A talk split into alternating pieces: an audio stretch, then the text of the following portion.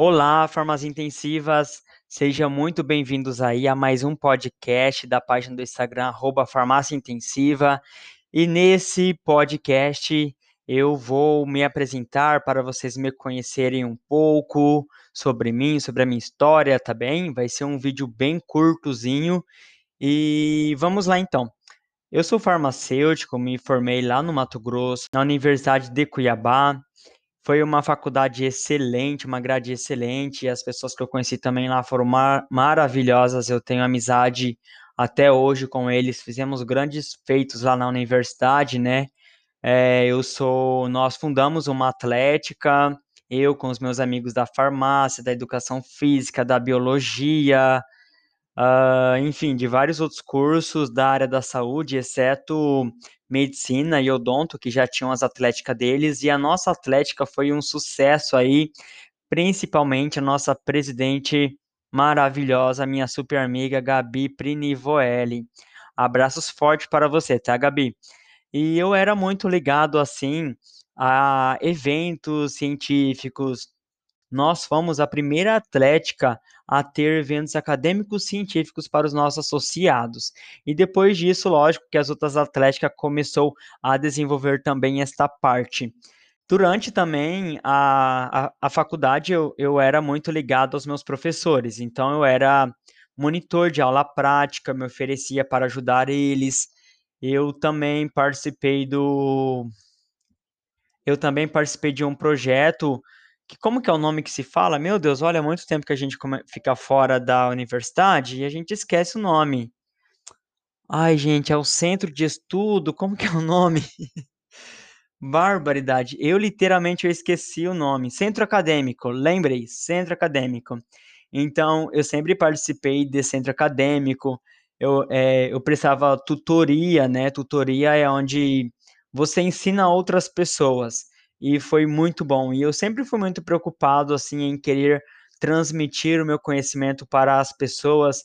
E as pessoas elas gostam bastante da forma que eu transmito meu conhecimento, que fica de uma forma bem acessível a elas, que, pô, por que que, meu, por que que o professor ele não explicou dessa forma, né? Se tivesse explicado dessa forma, eu teria entendido perfeitamente. E foi muito bom, muito bom. Quando eu terminei a faculdade, eu queria algo relacionado à oncologia. E eu achei lá na PUC do Rio Grande do Sul, vi a grade, achei excelente.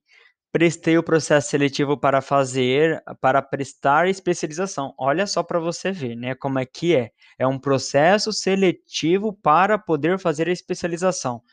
Passei na primeira fase, graças a Deus, e fui para Porto Alegre fazer a especialização. Fiquei lá durante dois anos e no último ano eu disse para mim que eu queria residência. E através disso eu comecei a procurar programas de residência. E até que um dia eu achei lá residência multiprofissional em UTI oncológica lá no Hospital de Amor, no Hospital de Câncer de Barretos, mais conhecido atualmente como Hospital de Amor.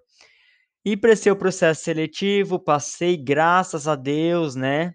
Nisso eu morando em Porto Alegre, eu ia para Barretos fazer o processo seletivo, quando tinha as datas, foi um momento bem conturbado, assim, onde que eu investi bastante tempo e, e dinheiro, né? Enfim, deu tudo certo, graças a Deus, Deus sabe o que faz. E, então, eu hoje, atualmente, aí hoje, dia 1 de maio de 2021, eu sou residente do segundo ano de UTI oncológica. É, o paciente UTI ele é muito interessante, muito interessante. Eu gosto bastante de UTI oncológica. Eu aprendo muito. Todos os dias são casos novos. Nós minuciamos todos os dias nós minuciamos aí a fisiologia e a patologia das doenças relacionadas ao câncer.